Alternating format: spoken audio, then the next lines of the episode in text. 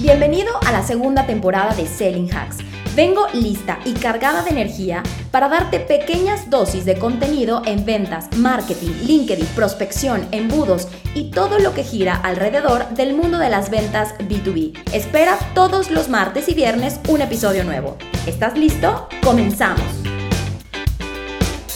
Estamos grabando el episodio hoy viernes completamente en vivo. Hemos tenido una semana brutal porque yo estaré fuera de la oficina de la Ciudad de México todos unos 12 días y esto significa que hay mucho trabajo eh, que dejar listo antes de, salir y sobre todo porque además tuvimos el inicio del programa eh, Máquina de Prospección, lo iniciamos justo ayer, ayer fue el lanzamiento, el, el, bueno, no el lanzamiento, más bien el inicio del banderazo de salida. Estoy emocionadísima por este programa porque Literal, estuve terminando unos videos que van a estar dentro de las lecciones y es que me encanta porque les explico con lujo de detalle a mis alumnos que se inscribieron, les explico cómo diseñar su estrategia de mensajes, cómo responder, cómo, cómo hacemos nosotros todo el trabajo de los clientes. Aquí me abro y se los explico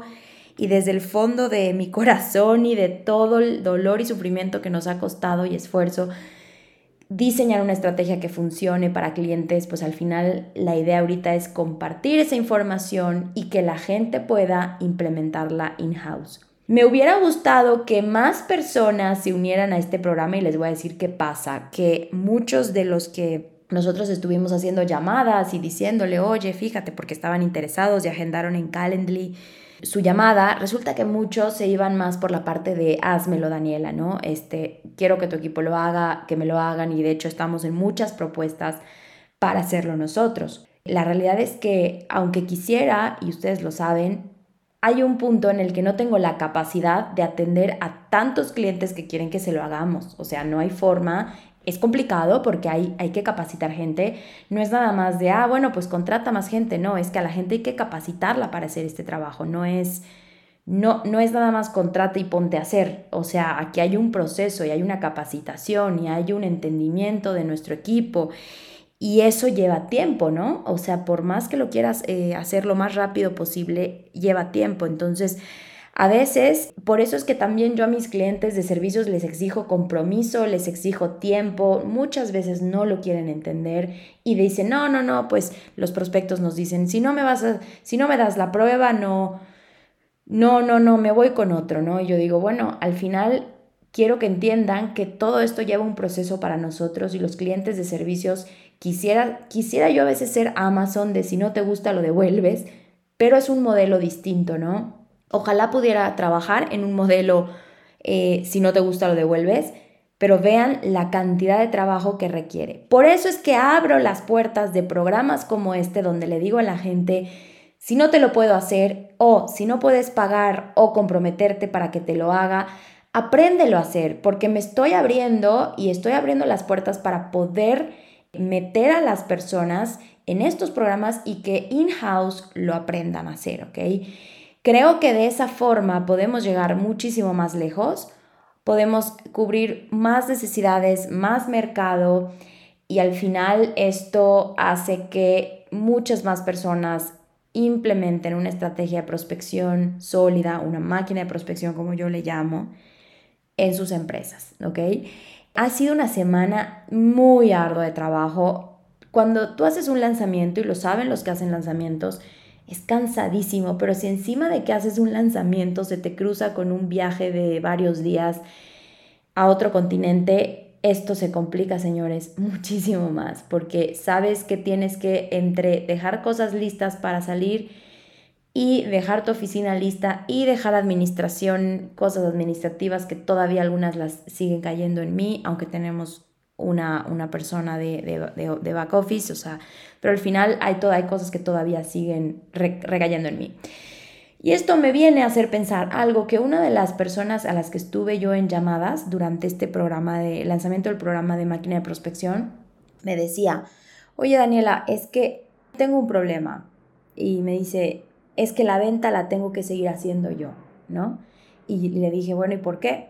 Pues porque sí, tengo fuerza de ventas, tengo equipo de ventas, pero cerrando, o sea, para cerrar y para lograr el negocio y para que se concrete, sigo teniendo que estar yo.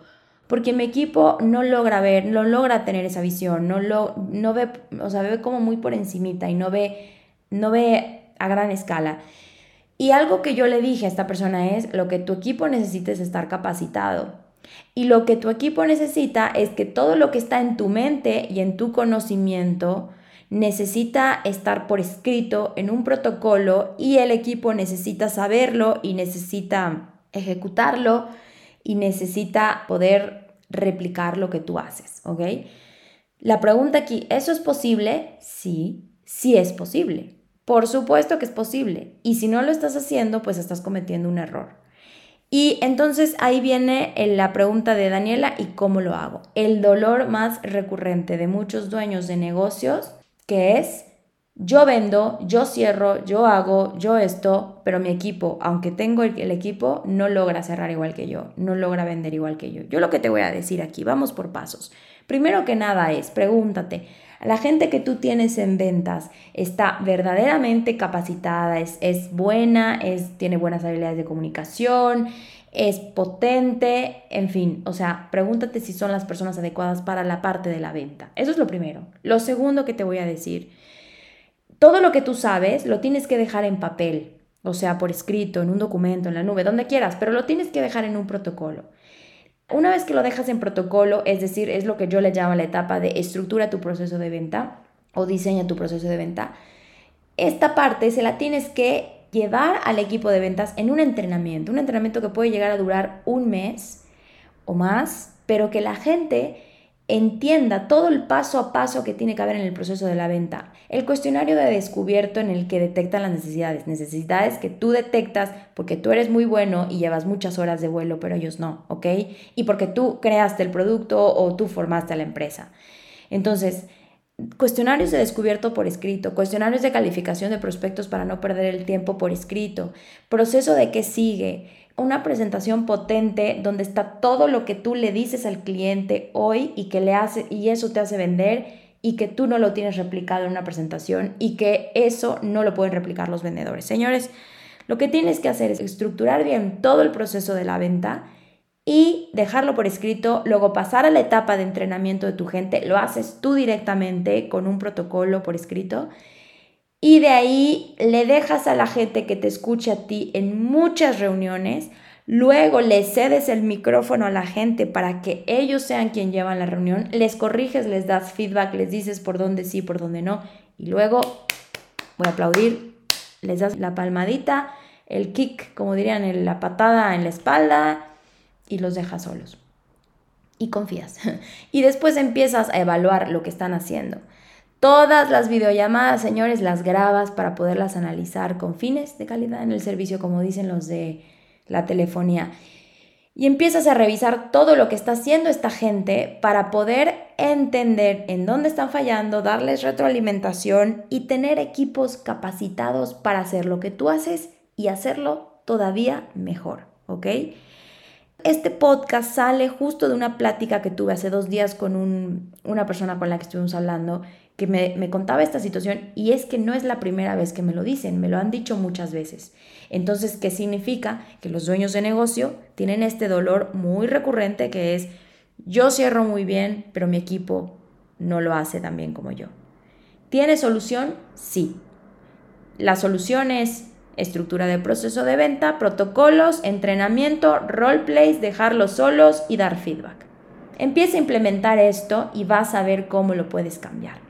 Lo puedes hacer solo o lo puedes hacer de nuestra mano, ¿verdad? Porque traemos un proceso de consultoría en el que ayudamos a los clientes a justo hacer esto. No es un proceso de dos días, lleva tiempo, pero si no lo empiezas a hacer ya, vas a seguir teniendo que cerrar a todos los clientes tú, además de la operación, además de la estrategia, además de la retención de talento, además del reclutamiento. Y créeme, es cansado, lo estoy viviendo yo. En nuestro equipo ya estamos delegando la, venta, lo venimos haciendo ya desde hace un tiempo, desde enero yo empecé a replicar todo lo que yo hacía, hay un proceso, hay un protocolo y bueno, la verdad es que lo, lo he hecho en Kick 100 y considero que se puede hacer en todos los negocios, en todas las empresas. Pero sí lleva mucha eh, atención de tu parte y de enfoque de decir, nos vamos con esto, vamos a reproducir lo que yo hago y vamos a tener equipos sólidos y capaces de vender. Lo que no puedes hacer es decirle a tu equipo, ah, mira, toma tus tarifas, toma la presentación, un pequeñito entrenamiento de ventas y ponte a hacer lo que yo hago. Eso, eso no se vale, señores. Eso no se puede hacer. Bueno, pues yo te doy estos consejos, implementalos y me cuentas. Gracias por haberme escuchado. Recuerda que lo mejor para ver resultados es tomar acción. Nos vemos en el siguiente episodio de Selling Hacks.